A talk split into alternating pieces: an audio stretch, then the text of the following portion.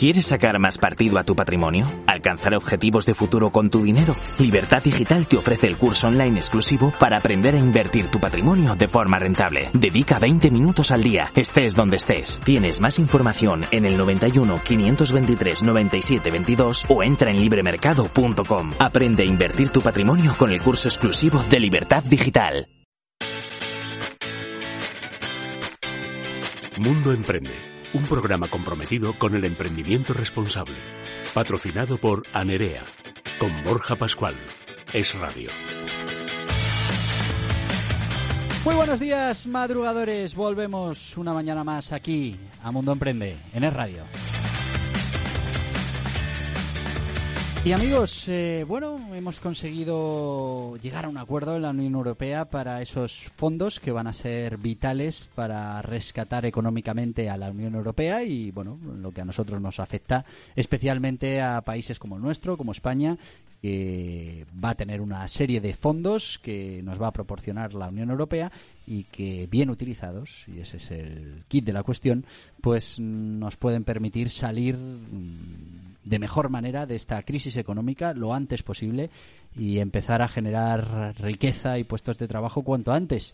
Porque, bueno, por ahora poco se está haciendo eh, para que consigamos esta salida de la emergencia económica o de la alarma económica después de haber superado, o bueno, una primera parte de esa alarma sanitaria. Y bueno, son cosas eh, por las que nos tenemos que felicitar por ese acuerdo de la Unión Europea. Fundamentalmente mm, tres. Primera, porque la Unión Europea esté dando esa imagen de unidad y entre todos se vaya a financiar toda esa deuda que hace falta para incentivar las economías y para, como decíamos, salir cuanto antes de esta crisis económica. Pero también, eh, y muy importante, que haya condiciones en la Unión Europea y que ese, esos fondos que van a llegar por transferencia directa y por préstamos para nuestra economía, pues incluyan un mecanismo para que el gasto de ese dinero pues se haga en lo que realmente se tiene que hacer y es en medidas que impulsen el crecimiento económico y la recuperación económica. Y no se utilicen como ya ha pasado en otras ocasiones pues para otros fines más hacia el tema electoral que, hacia realmente, bueno, pues que tengan eh, ese efecto que todos esperamos para la recuperación económica. Y ahora esperemos que la mentalidad sea la correcta, sea la de generar riqueza y no la de repartir miseria. Porque en el fondo estos fondos, si, si los repartimos eh, y, y, no los ponemos a generar riqueza, pues son del todo insuficientes. Si hacemos las cosas bien, pues pueden ser clave para que salgamos de esta crisis económica que mucho me temo va a durar todavía muchos años. Así que esperemos que la Unión Europea haga su trabajo, controle que efectivamente vamos a poner todos esos recursos para estimular el tejido empresarial, para crear riqueza y para crear puestos de trabajo. Así que sin más, con buenas noticias, empezamos el programa de hoy con nuestro sumario, con Carla Huélamo y Elena Zamora.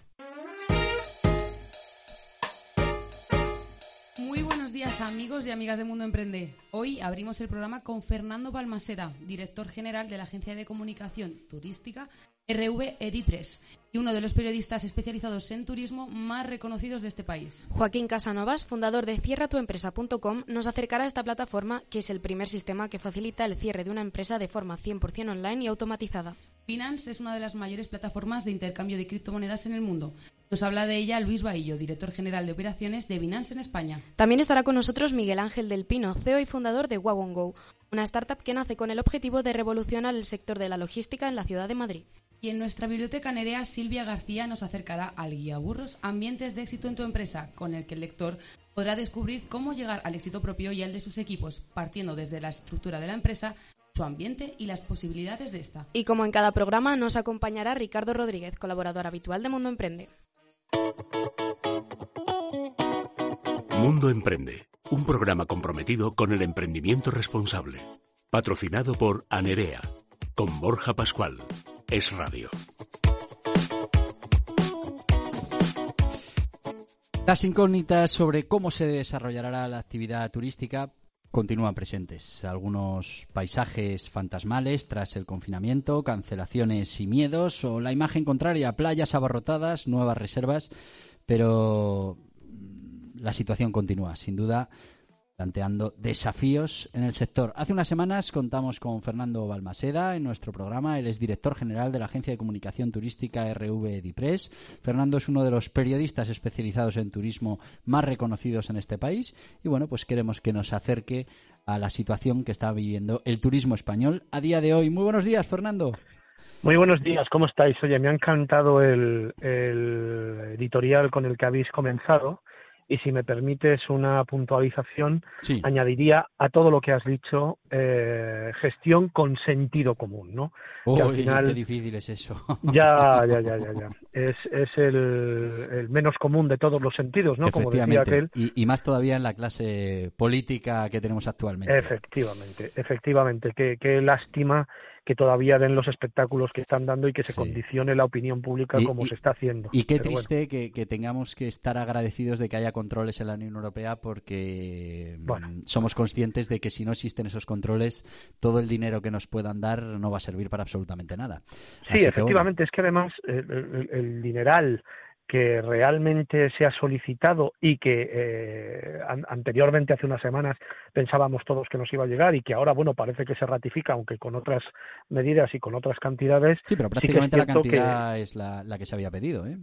Claro, por eso, por eso te digo. Y, el gran problema, o, donde yo veo realmente el kit de la cuestión, es como tú muy bien decías al comienzo del programa, el racionalizar, el, el emplear de una manera coherente para poder ayudar a que se reactive la economía, porque ya no solamente el sector del turismo, son todos los sectores y repartir poquitos a poquitos a todo el mundo para dejar contento a todo el mundo y que eso luego genere ese es el gran problema, como, como cojamos todo este dinero y, lo pongamos a, tapar esos parches, a, pagar el corriente a, eh, eh, y no lo invirtamos realmente en, hacer crecer el tejido empresarial, pues vamos a tener el mismo problema. Comprar voluntades, que llamo yo, y esto no, no debería ser así. Pero eso, es, eso está muy, muy en la parte electoral de los partidos.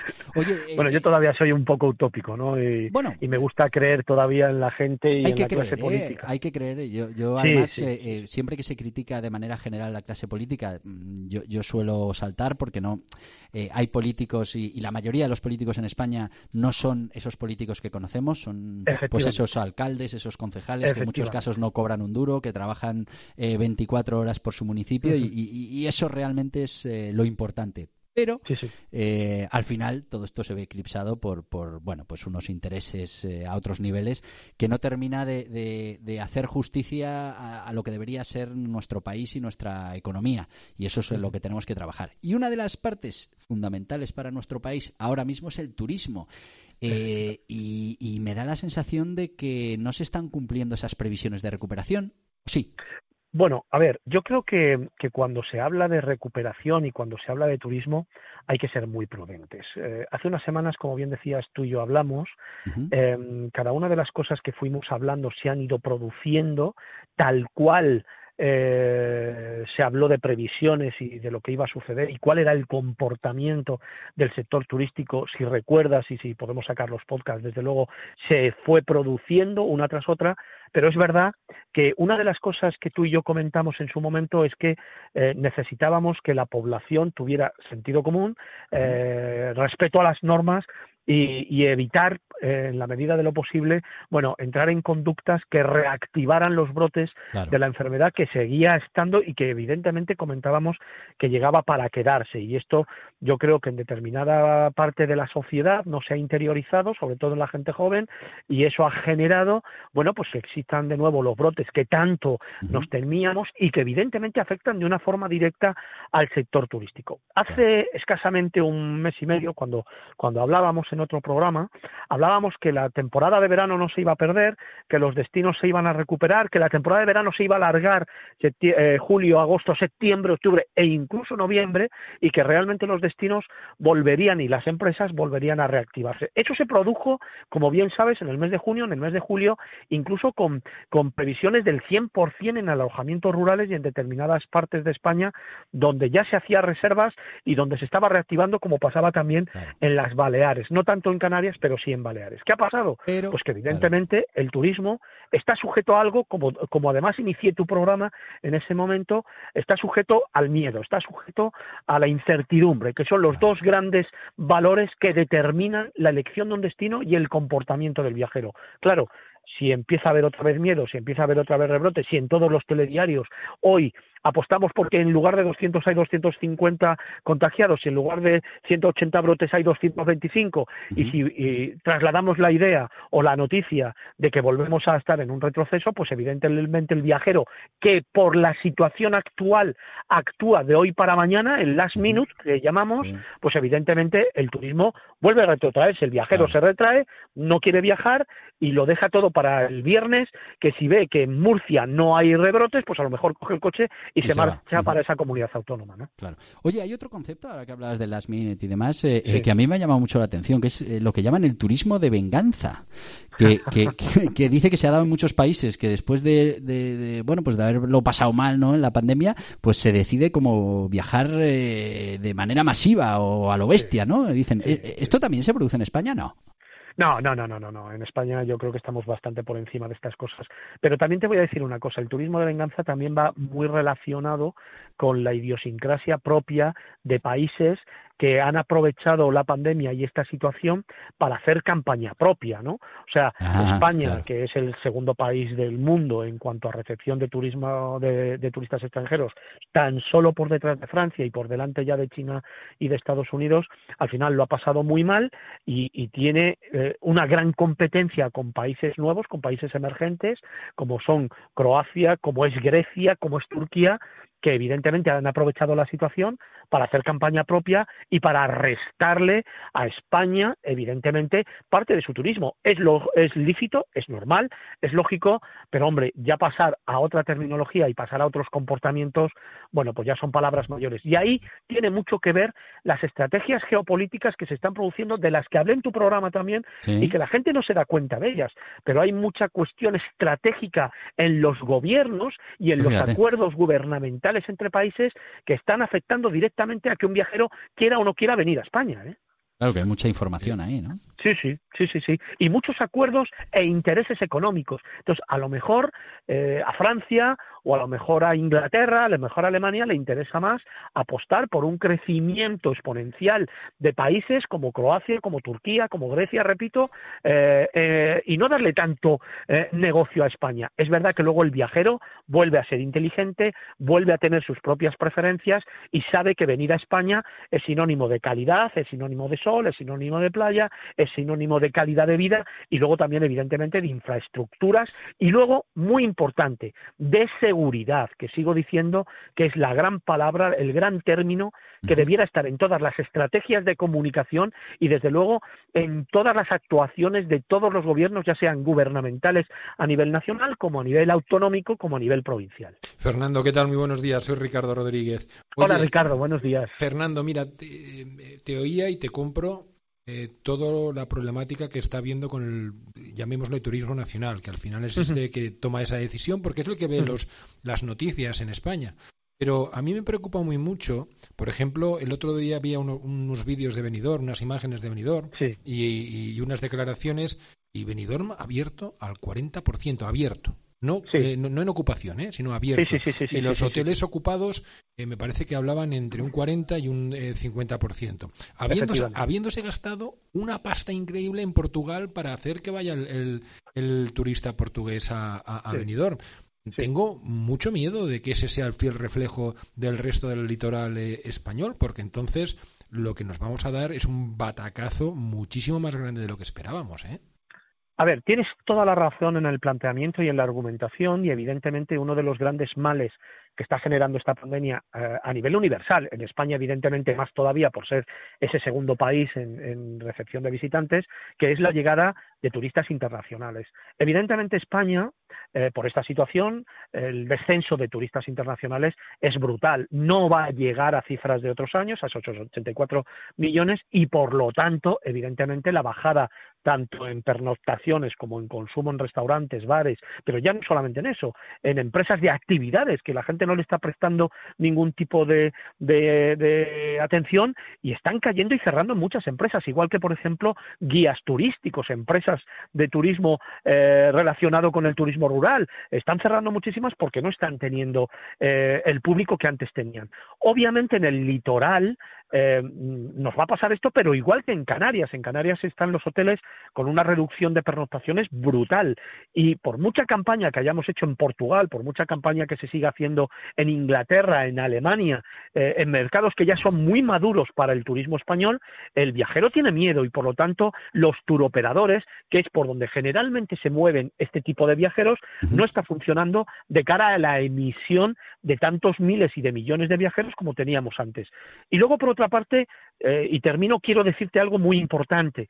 El viajero internacional, ojo, el margen de beneficio respecto al viajero nacional es, muy pequeño. Entonces, apostamos por la calidad o apostamos por la cantidad. Los establecimientos en Benidorm, como bien dices, eh, un, turista extranjero, la media diaria, estamos hablando que nos deja 35 euros, 35, 40, 45. Sobre todo el que viene de turoperación, ojo, que es el, turismo masivo que nos viene de los países eh, emisores. En España, el turista nacional deja entre 135 y 157 euros por noche. Evidentemente, creo que ha llegado el momento también de reinventarse y de hacer una gran apuesta por el turismo nacional para que se convierta en un turismo de calidad.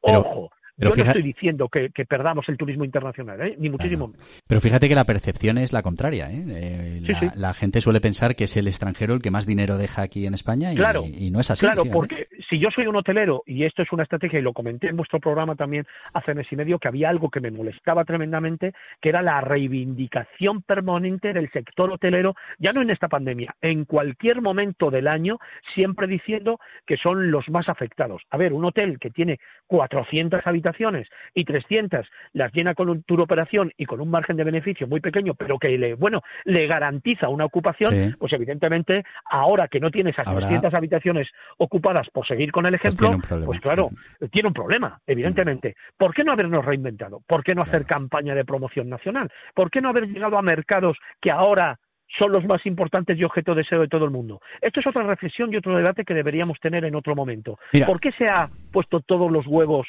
en el sector internacional cuando el sector nacional debería ser muy importante? Mira, eh, un ejemplo. Ayer hablaba con Galicia, hablaba con las, eh, con las autoridades gallegas, pero también con empresarios gallegos. Me hablaban de un pequeño hotel, boutique, maravilloso, maravilloso, en el centro de Santiago, en el centro de Santiago, que en estos momentos está con un 5% de ocupación. Estamos hablando de, muy pocas habitaciones, ¿eh? 5% de ocupación y tiene un 7% previsto para el mes de agosto. Es Santiago, es el centro, con habitaciones que dan a la propia catedral.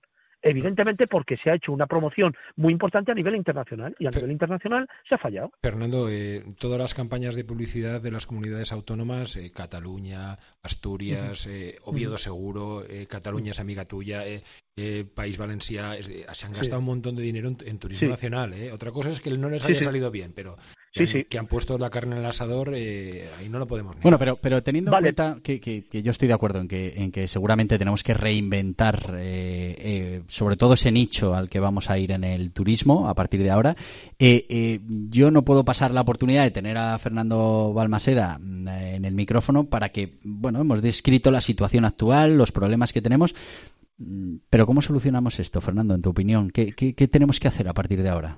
Pues mira, y además a colación del último comentario que estabais diciendo y perdonadme que incida en eso, es verdad que se han hecho muchas campañas a nivel nacional, pero se han hecho mal. Y es verdad que se han hecho muchas campañas a nivel nacional, se ha invertido muchísimo dinero en publicidad, pero se ha hecho tarde, con un mensaje erróneo y además con una estrategia que no ha existido una cosa es la publicidad y los medios de comunicación, como bien sabes, vivimos de eso y por lo tanto es muy importante. Y otra cosa es que la publicidad vaya acompañada de una estrategia de comunicación. Sin estrategia no hay nada que pregunta, hacer. a una estrategia coherente de comunicación y de promoción que permita que publicidad, comunicación y promoción consiga llegar de una manera efectiva a los mercados.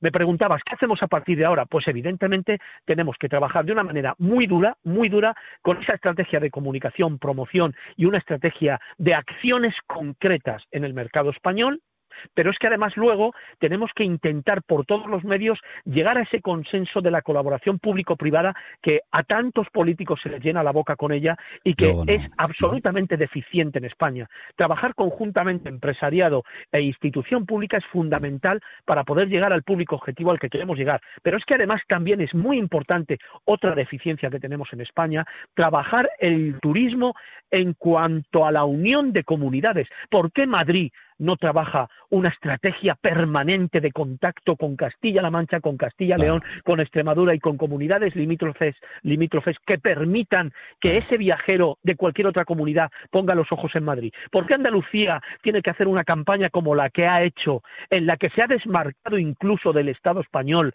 en el que ha intentado llegar a un público para recuperar su turismo y no puede trabajar conjuntamente campañas de comunicación con Extremadura, con Madrid, con Castilla-La Mancha, Comunidad Valenciana o Murcia. Evidentemente, hay muchas deficiencias que todavía hay que trabajar y con los cambios que ha habido recientemente en toda España, que ya sabéis que este año ha puesto todo el énfasis en la promoción nacional, a ver si realmente se dan cuenta que es necesario seguir trabajando de manera institucional la relación entre comunidades, entre mercados y que haya una estrategia global, marca España, pero al mismo tiempo una estrategia piramidal que vaya haciendo que todos los estamentos gubernamentales y empresariales trabajen juntos en pos de un objetivo común. A ver si somos de verdad eh, un, país que tenga las cosas claras o, empieza, o, empiece a tenerlas claras en el sector turístico. Y poco, Fernando que se pongan de acuerdo y que trabajen juntos. Pero bueno, eh, yo estoy totalmente de acuerdo y al final ese es el mal que tenemos en no solo en el turismo, sino en prácticamente todos los ámbitos del mundo empresarial, eh, desde legislaciones diferentes, criterios, eh, comunidades, provincias, ciudades, que al final pues cada una hace de su capa un sallo y eso al final pues pues nos mm, bueno no produce las sinergias que debería producir la comunicación, las campañas, el dinero que inviertes, etcétera, etcétera. Fernando Balmaseda, ha sido un placer con contar contigo para que nos sitúes otra vez en eh, bueno pues eh, cómo está el sector del turismo tan importante para España. Y me quedo con eso. Lo que tenemos que hacer eh, no es tanto reinventar el modelo de negocio pero sí el nicho sí el bueno también el modelo de negocio porque es cierto que, tenemos que empezar a ir a por otro turismo.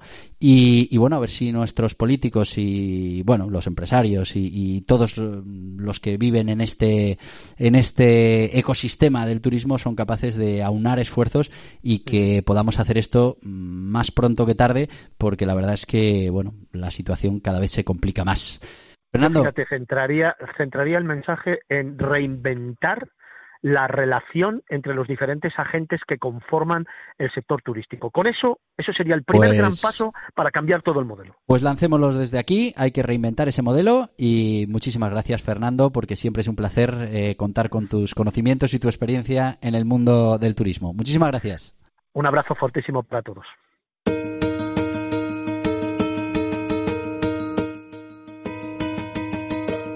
Mundo Emprende en Es Radio con Borja Pascual. Las empresas, a pesar de no tener actividad, siguen manteniendo gran parte de sus obligaciones fiscales y administrativas y, bueno, pues corren el riesgo que si no se respetan estas obligaciones, pues pueden ser sancionadas gravemente. Para ayudar a estas compañías nace cierratuempresa.com, el primer sistema que facilita el cierre de una empresa de forma 100% online y automatizada. De esta plataforma nos habla hoy Joaquín Casanovas, su fundador. Joaquín es abogado laboralista, emprendedor y fan del marketing y las nuevas tecnologías. Muy buenos días. Hola, buenos días. Oye, em, se trata del primer sistema que permite disolver una, una sociedad de forma 100% online y automatizada en 48 horas. Pero esto siempre nos han dicho que es muy complicado, ¿no?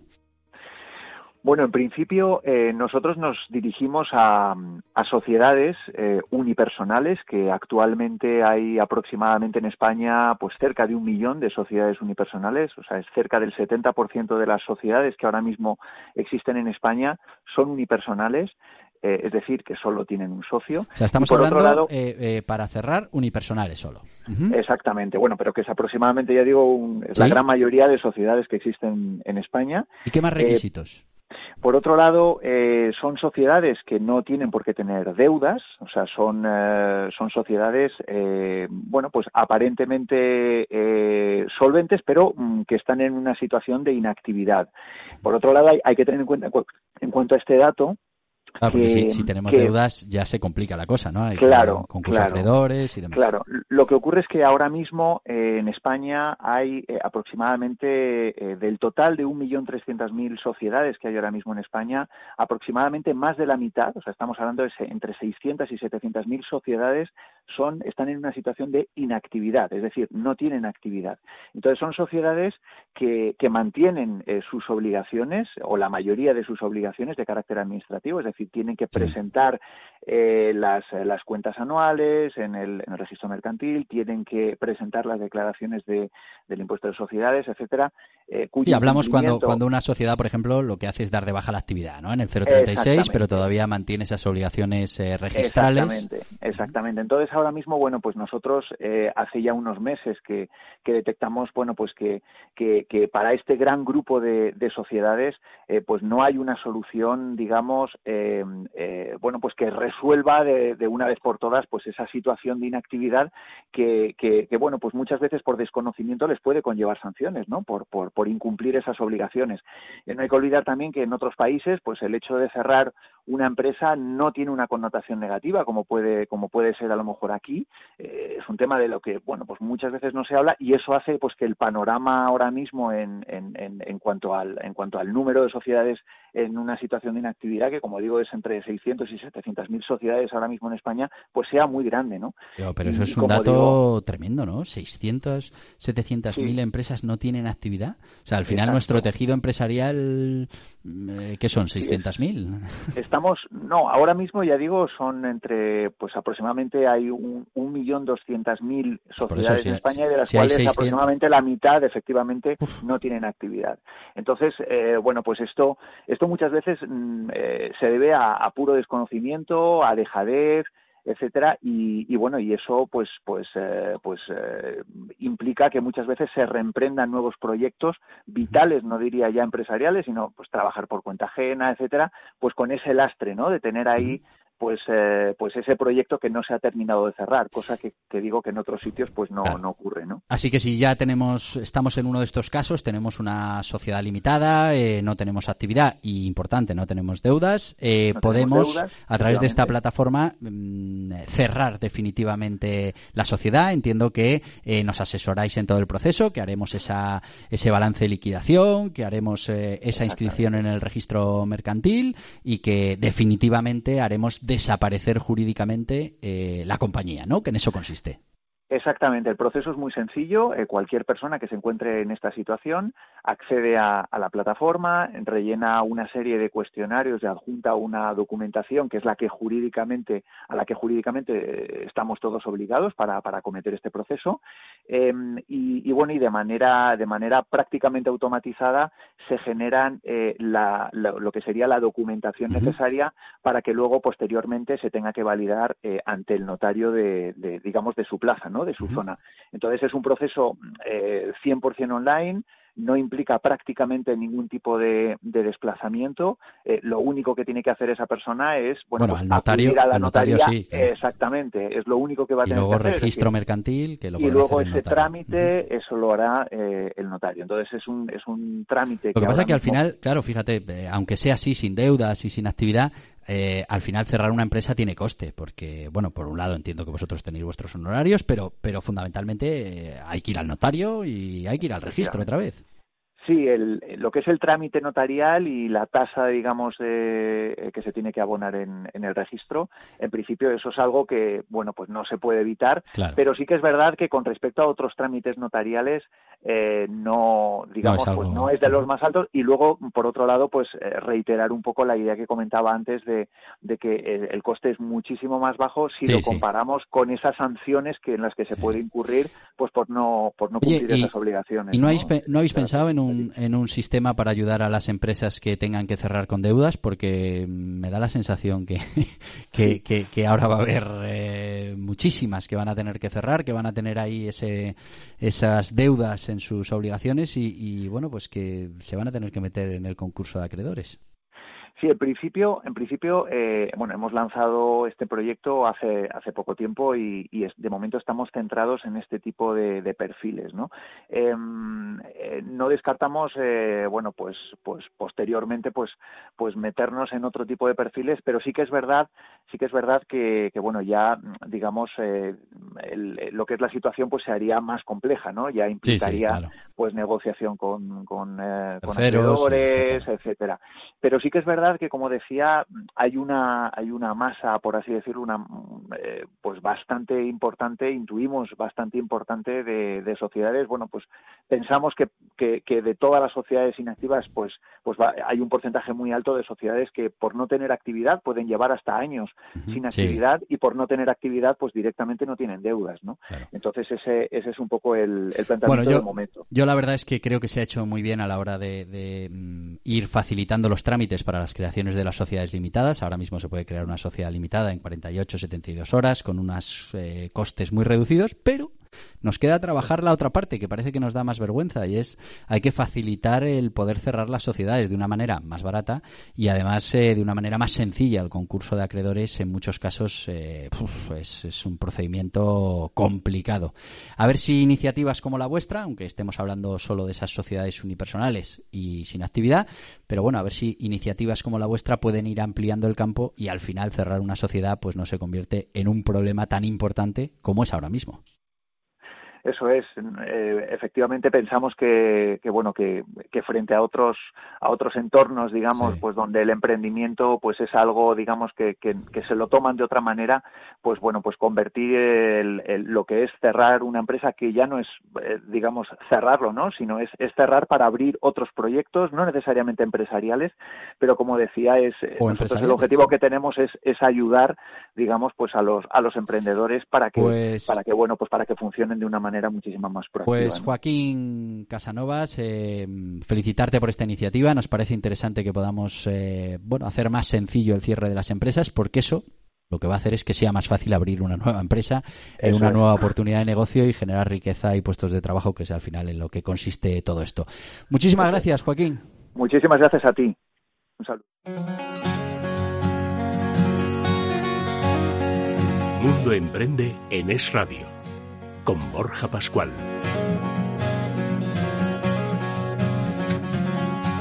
Las transacciones económicas que hace unos años nos parecían futuristas o incluso inimaginables, hoy en día son una realidad. Hoy hablamos de las criptomonedas y cómo poco a poco han ido haciéndose un hueco en nuestros mercados. Para ello contamos con Luis Baello, director de operaciones en España para Binance.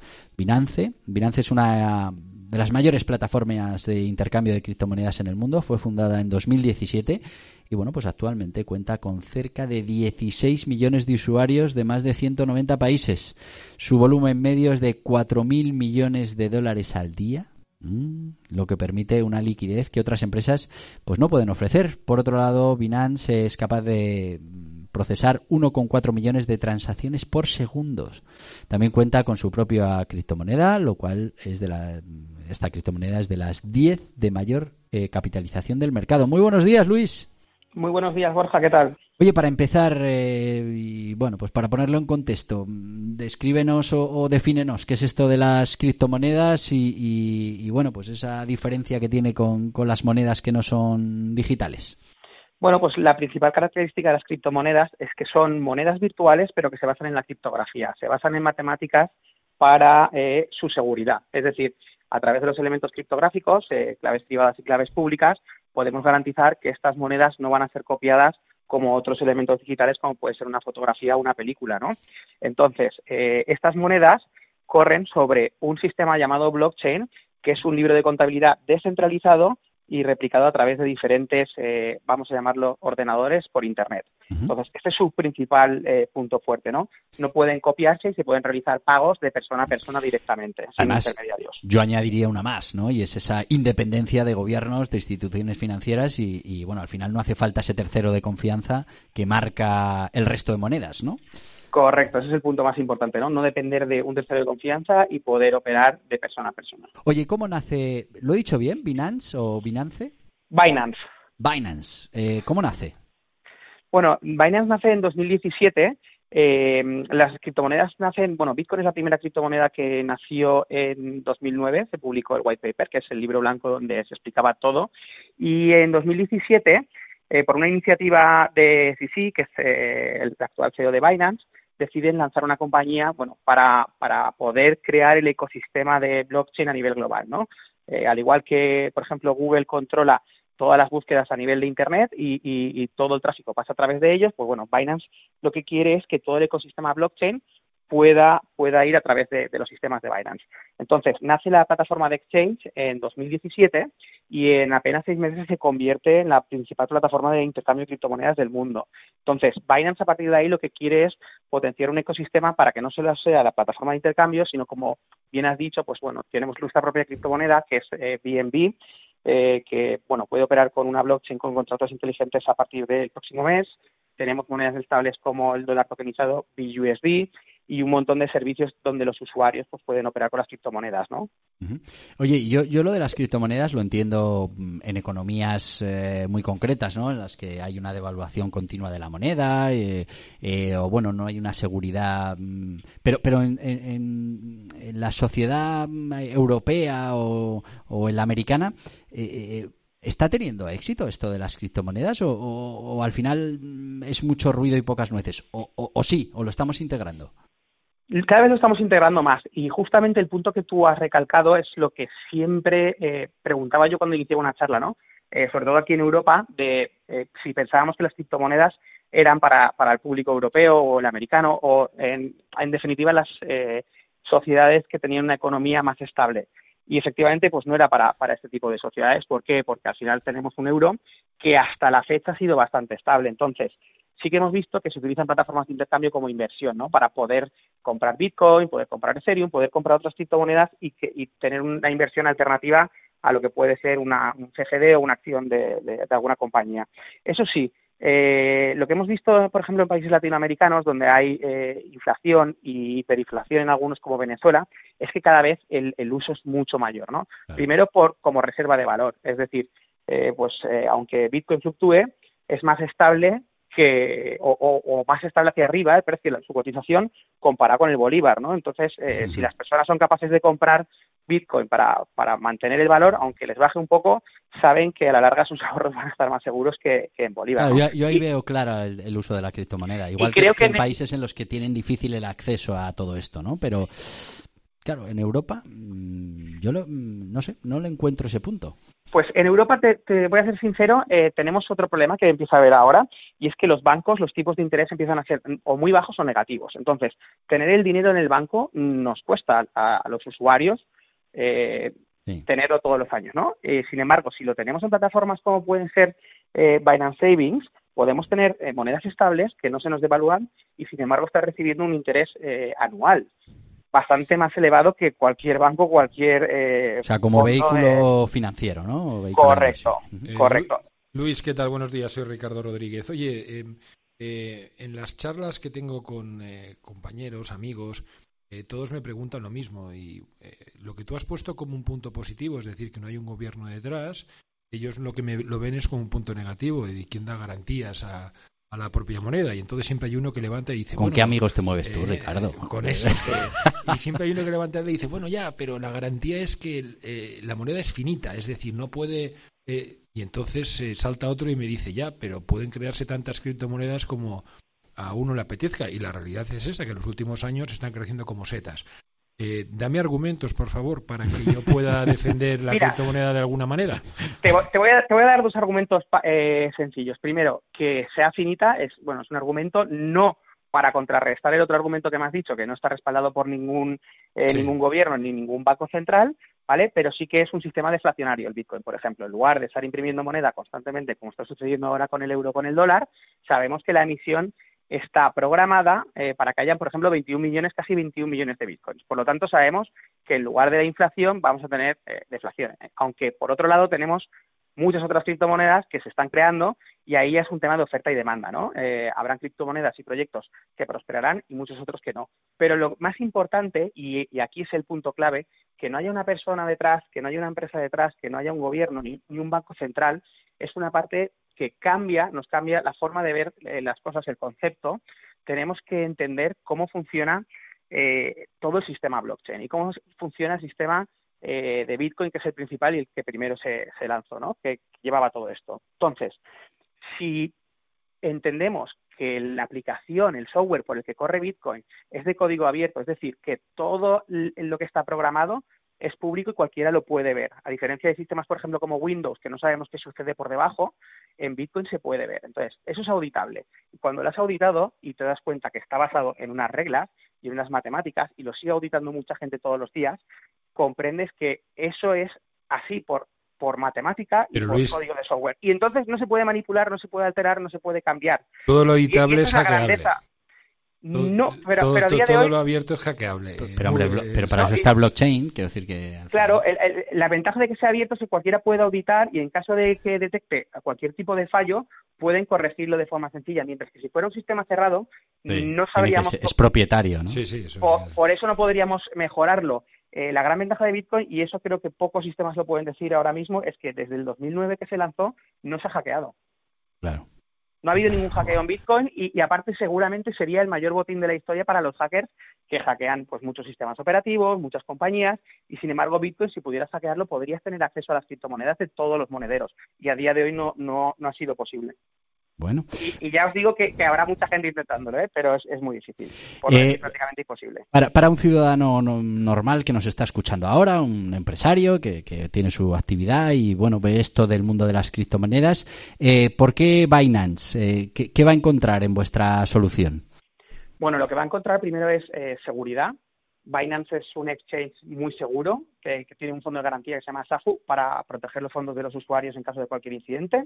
Luego tiene una liquidez bastante elevada y además tenemos muchas opciones. Eh, tenemos, bueno, eh, eh, operaciones en spot que se llama, que es para poder tradear, comprar Bitcoin, Ethereum y casi todos los pares de criptomonedas disponibles, que haya liquidez, con una liquidez bastante elevada, lo cual implica que los spreads son menores y tienen muchas menos comisiones a la hora de comprar y muchas opciones para hacer depósitos. Es decir, pues podrían comprar eh, tarjeta o transferencia bancaria en la zona de bueno, pues eh, ya saben nuestros oyentes que si quieren meterse en este mundo de las criptomonedas, que se van a tener que meter antes o después, pues aquí tienen Binance, eh, una compañía solvente que nos va a permitir pues introducirnos en esta en este mundo de la moneda digital y hacerlo, lo que es importante ahora mismo, con seguridad. Muchísimas gracias, Luis Baillo, director de operaciones en España para Binance. Muchísimas gracias a vosotros.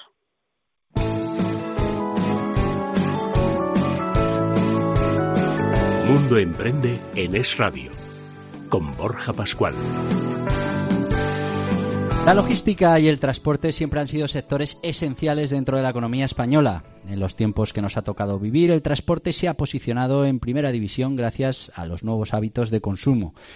Debido al crecimiento del sector logístico y a sus nuevas necesidades, nace Wagon Go, una startup que, bueno, tiene el objetivo de revolucionar el sector de la logística en la ciudad.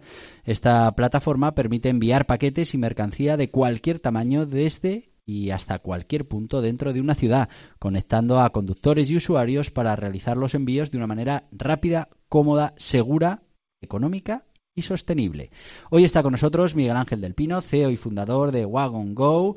Eh, Miguel Ángel es un emprendedor de, bueno, pues de estos de, de, los pies a la cabeza. Durante los últimos 18 años ha dirigido proyectos tecnológicos de diferentes envergaduras a nivel deportivo con empresas como Real Madrid, como Decathlon España y Europa, la empresa Kitback en Reino Unido, otros proyectos alrededor del mundo eh, como fabricante tecnológico con su propia marca MPG Tech. Eh, muy buenos días, Miguel Ángel. Buenos días, Borja. ¿Qué tal? ¿Cómo estáis? Oye, cuéntanos, ¿cómo nace este proyecto? Eh, ¿Viste que había ahí una carencia en el sector o, qué te llevó a ponerlo en marcha? Correcto, vi una carencia y una necesidad, ya que, bueno, pues con, mi experiencia, como acabo de describir, he recorrido bastante el mundo y sobre todo he sido fabricante de tecnología, que he fabricado mucho en Asia. Y en, bueno, en, aquel continente el tema logístico va bastante más avanzado que aquí. Aquí tenemos empresas de logística y de transporte que hacemos envíos pues, con las, empresas habituales, donde tú envías un, cualquier paquete y tal, y bueno, lo recibes en 24 horas, 48 horas. Y bueno, vi una necesidad eh, como usuario, como usuario, en el día a día que vivimos, y bueno, ahora coincidiendo con el tema del, COVID, eh, de una inmediatez, ¿no? De una inmediatez de cuando vamos a comprar algo, a quien no le ha pasado que haya ido a comprar una gran superficie y que llegues al coche y no te entre en una caja o que quieras comprar algo. Todos estamos pensando lo mismo, en el mismo sitio. Sí, sí, total, no es por nada publicidad, ¿no? Eh, eh, hay varios, pero bueno, todos Los, que son.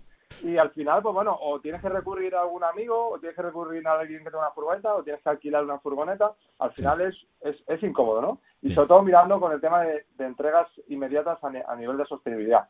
Pues ahí nació Wagon Go. Eh, empezamos a darle vueltas, lo planteamos hace casi un año y bueno, pues eh, lanzamos el proyecto hace apenas un mes y hemos empezado por la, por la ciudad de Madrid.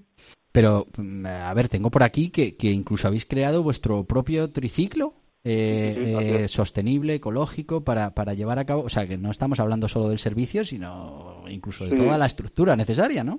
Exacto, exacto. Sí, al final, bueno, si, si como emprendedor, si creas algo, una aplicación, una plataforma donde ofrejas un servicio y quieres conseguir que sea un servicio sostenible, al final, por mi experiencia, la he aplicado al proyecto y lo que hicimos es desarrollar un prototipo de un triciclo eléctrico exclusivamente para Wagon Go. Eh, donde es un triciclo exclusivamente fabricado para entregas de mercancía, donde puedes llevar hasta 120 kilos de peso y puedes llevar envíos de, bueno, a nivel sostenible en cualquier ciudad del mundo. Oye, ¿y vuestro modelo para, para estos repartidores eh, es como los que estamos acostumbrados con los riders o, o, cómo funciona eh, dentro de vuestro modelo de negocio? ¿Tenéis mm, autónomos que, que, hacen estos envíos o son de la propia compañía? No, no tiene nada que ver. Nosotros al final somos un operador de eh, transporte. Eh, somos una empresa de transporte, de logística, y nosotros tenemos eh, drivers, digamos, asalariados, ¿vale? De, en plantilla, y luego tenemos empresas colaboradoras. Y esas empresas, pues igual, ahí tienen autónomos que colaboran o, no, pero son empresas. nosotros son empresas o compañías donde ellos tienen su plantilla y ellos, eh, digamos, eh, colaboran con sus propios vehículos y su propio personal. O sea, no, no tenemos ningún tipo de, digamos, eh, autónomo contratado ni nada. Son todos o asalariados de plantilla o colaboradores. Y imagina, imagínate, yo como empresa quiero realizar eh, bueno, unos envíos o recoger una documentación de unos clientes dentro de la misma ciudad. ¿Ahí estaríamos hablando de vuestro servicio o hablamos más que de documentación de, mercancía más pesada o más grande? No, nosotros podemos llevar cualquier tipo de...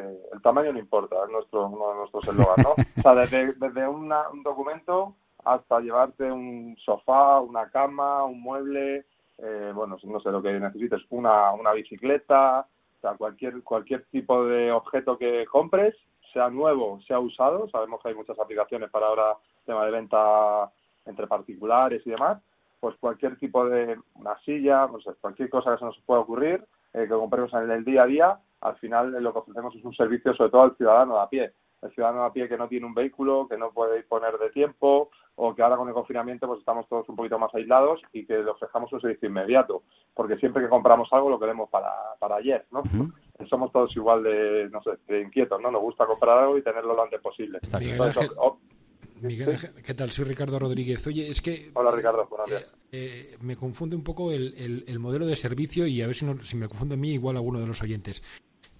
Al final es un modelo como de VTC, pero en vez de llevar a personas llevas paquetes. Es decir, hay empresas que tienen una flota y otras empresas o, eh, que dependen de, vosotros o incluso autónomos que puedan una sola furgoneta añadirse sin tener flota. ¿Es así? Correcto, incluso rentabilizar más sus vehículos, ¿no? Al final pueden estar trabajando en su propia actividad y con nosotros pueden colaborar, se suman a la plataforma para en los ratos libres, horas que tengan libres o, días libres que tengan, puedan poder ofrecer servicios a través de Vago ¿Y les, ¿Y les pedís exclusividad? No, nunca. Entonces, como los riders. Sí, bueno, pero... No, bueno, riders no tienen nada que ver. Son, son eh, aquí son drivers, son vehículos, son empresas. Eh, ningún, en ningún momento son, digamos, eh, autónomos que no sea una empresa, una compañía, una colaboración y sobre todo que tenemos también el driver en plantilla, o sea, todos los, todos los que están contratados directamente con Go son todos eh, empleados nuestros. Oye, ¿qué os diferencia de una empresa de paquetería o de mensajería? ¿La inmediatez o, hay más eh, cosas que nos diferencian? Inmediatez, la flexibilidad, el tema de sostenibilidad, eh, el tema de que sea un servicio inmediato, ¿no? un servicio más flexible y que en cualquier momento que lo necesitas dispongamos de él. Oye, ¿y el precio? Pues el precio es muy asequible. Todo depende del tipo de vehículo que, quieras, eh, que quieras eh, o necesites eh, contratar el servicio. No por, no por ser un vehículo que lleve, bueno, tú contratas un vehículo y no por llevar más mercancía te va a costar más caro. Al final es por el tipo de vehículo, ¿vale? Como bien decía eh, tu compañero, Ricardo, Ricardo. Ricardo, disculpa, Ricardo. Eh, pues al final tú eliges un vehículo, ¿no? Eh, si tú si tú vas eh, con tus amigos a cenar, pues que soy cinco, pues necesitas un vehículo para que os lleven cinco, ¿no? Pues aquí, ¿qué, quieres? ¿Llevar cinco sofás? Pues necesitas un, un, vehículo que te, que te, pueda llevar cinco sofás. somos totalmente flexibles, el usuario elige el vehículo que necesita y en el momento sabe lo que va a pagar. en el servicio que necesita. Vale, o sea que no hablamos de, de un precio por, por transportar un material, sino por alquilar, si dijéramos así, un vehículo para llevar ese material. Sí, el servicio del vehículo. Tú eliges el vehículo y según eh, donde lo tengamos que recoger y donde tengamos que entregarlo, eh, pues eh, te va, va, a tener un coste. ¿vale? Es decir, que, en muchos casos, si en vez de una caja fueran tres, me costaría lo mismo. Exacto, exacto. Ya, ya. ¿Vale?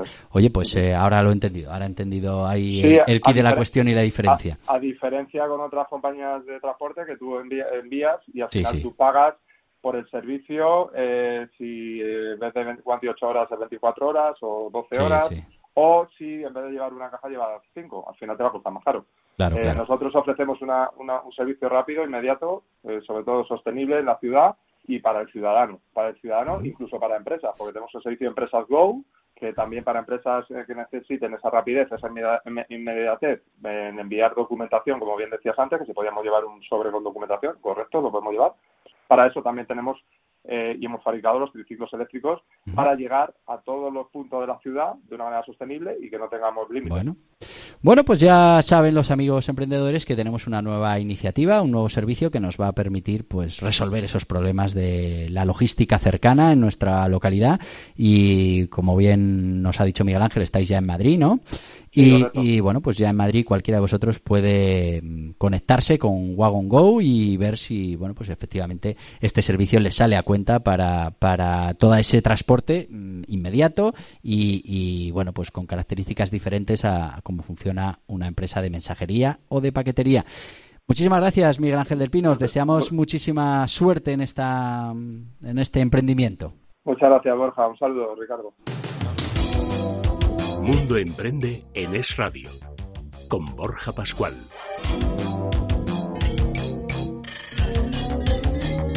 El mundo empresarial, como el resto de los ámbitos de nuestras vidas, es vertiginoso y una de las cosas que no hacemos casi nunca es pararnos a reflexionar y analizar el por qué y el cómo realizamos nuestro trabajo o bueno o influimos en nuestros equipos.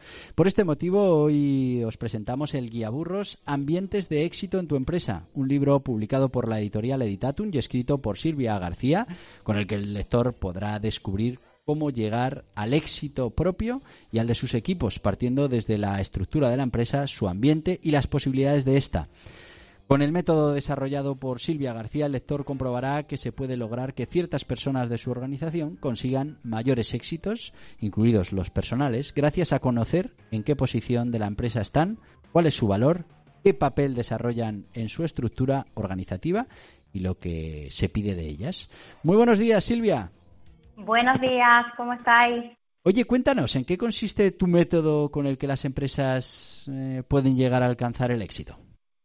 Vale, primero déjame que te cuente en qué ámbito eh, eh, estructuro yo el éxito dentro de este libro porque tiene muchos significados y queremos llevarlo a un significado concreto. Sí, lo primero es definir el éxito, está claro. exacto.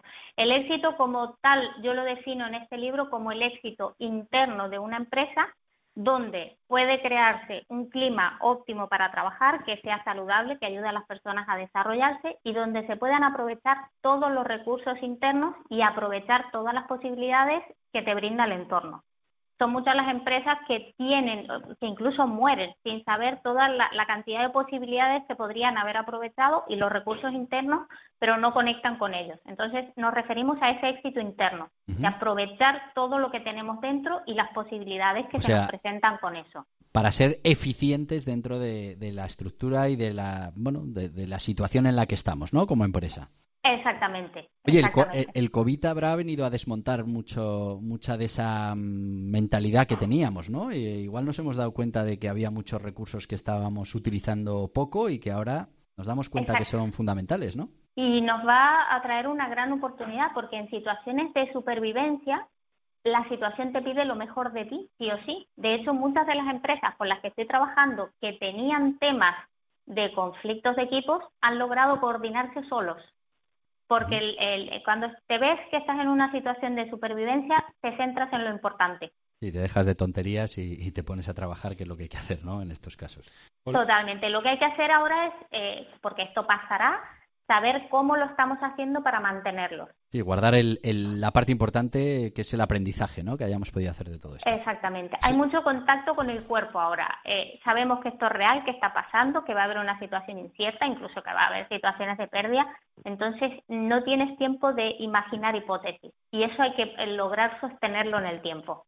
Silvia, ¿qué tal? Soy Ricardo Rodríguez. Oye, una preguntilla. Eh, los que hemos sido empresarios durante muchos años eh, el, éxito en, muchas de las organizaciones que hemos eh, dirigido se basaba en lo que decía antes Borja, ¿no? en la proximidad. Es decir, tú eras capaz de percibir y de actuar de una manera prácticamente inmediata y reconducir situaciones para que todo el mundo se sintiera cómodo. ¿Cómo se hace esto a distancia? Sin verlo, muchas veces oyéndolo únicamente por teléfono y eh, además con el empleado eh, o el colaborador eh, metido en, mitad de conflictos personales y profesionales, es decir, conviviendo las dos cosas? En primer lugar, lo que yo sugiero en este punto es tener en cuenta cuál es el contexto del que vamos a hablar. Cuando tú y yo nos sentemos a hablar por teléfono, tenemos que saber sobre qué vamos a hablar. Y en primer lugar, que sería la parte estructural. Entonces, cuando eso esté claro, e imagínate las siguientes acciones en los próximos 15 días, un método de prueba para llegar a futuros clientes ahora que han bajado un poco las ventas. Cuando nos sentamos a hablar con eso, poner mucha atención en eso, ya sea telefónicamente o por Zoom o por la plataforma que estemos usando, y después de eso sí podemos eh, empezar a ver, bueno, cómo estamos. Habrá gente que esté encantada porque pues, le ha gustado lo de trabajar desde casa, sin traslado, sin aparcamiento, sin tráfico. Y hay gente que dice, es que estoy con mis tres hijos pequeños y, no saco ese hueco, ¿no? Entonces, eh, cada uno tenemos una circunstancia diferente. Teniendo en cuenta ese aspecto, cada uno irá eh, creando su propia estrategia desde su hogar para poder hacerlo de la mejor manera posible pero siempre sabiendo qué tema vamos a tratar. Por eso está siendo mucho más eficiente en algunas compañías. Claro. Oye, eh, leo en el libro que utilizas el método de la pizarra. ¿En qué, ¿En qué consiste? El método de la pizarra es aprender a usar uno de nuestros mayores recursos, que es el inconsciente y los sentidos. Entonces, nosotros tenemos que estar hablándonos a nosotros mismos y al equipo continuamente.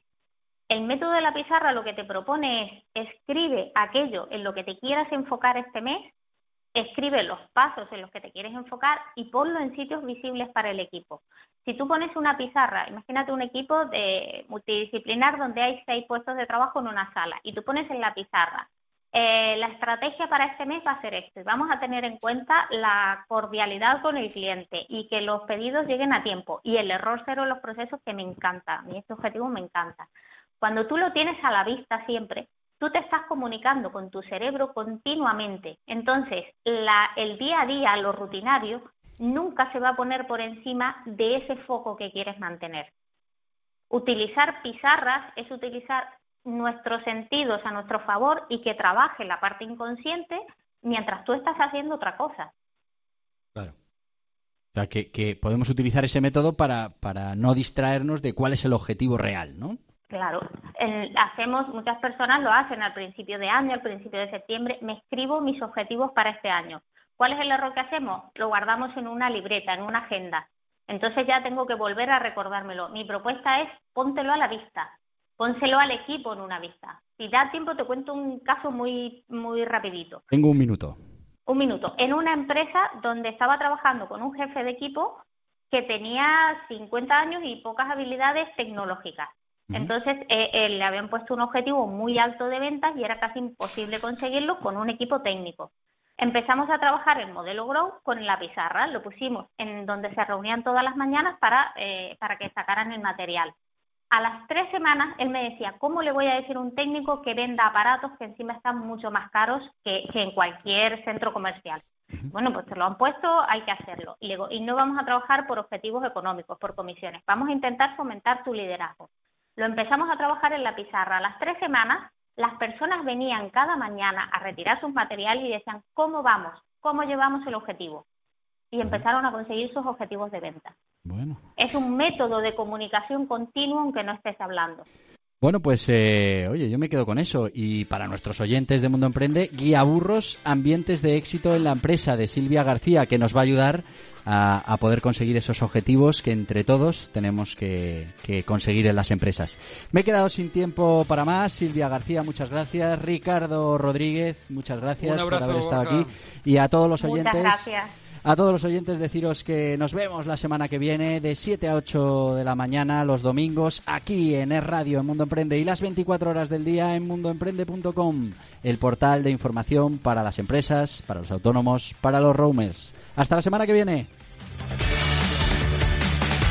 Mundo Emprende en Es Radio con Borja Pascual.